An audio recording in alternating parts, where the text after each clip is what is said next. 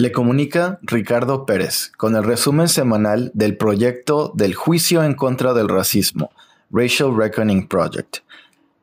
La selección del jurado ya casi termina para empezar el juicio del ex oficial de policía Derek Chauvin.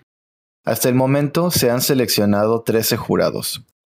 De acuerdo con la Corte, siete de los miembros del jurado se identifican como blancos, cuatro se identifican como negros americanos o inmigrantes africanos y dos se identifican como personas de raza mixta.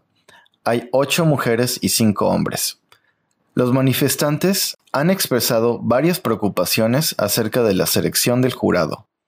Dicen que los posibles miembros del jurado que han tenido malas experiencias con la policía están siendo descartados mientras que las personas que tienen familiares que son policías están siendo seleccionados. El juez Cahill negó una petición de los abogados de Chauvin de posponer el juicio y cambiar el lugar en donde se llevaría a cabo el juicio. El juez dijo que ninguna de estas acciones ayudaría a encontrar un jurado imparcial.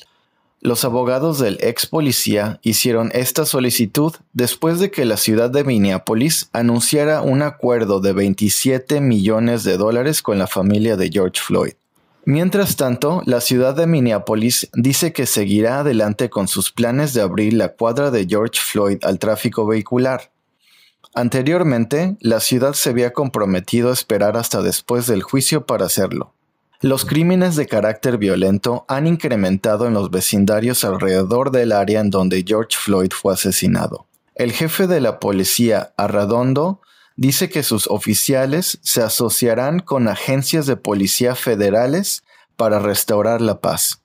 Críticos dicen que lo que se necesita es reformar a la policía, no incrementar su presupuesto.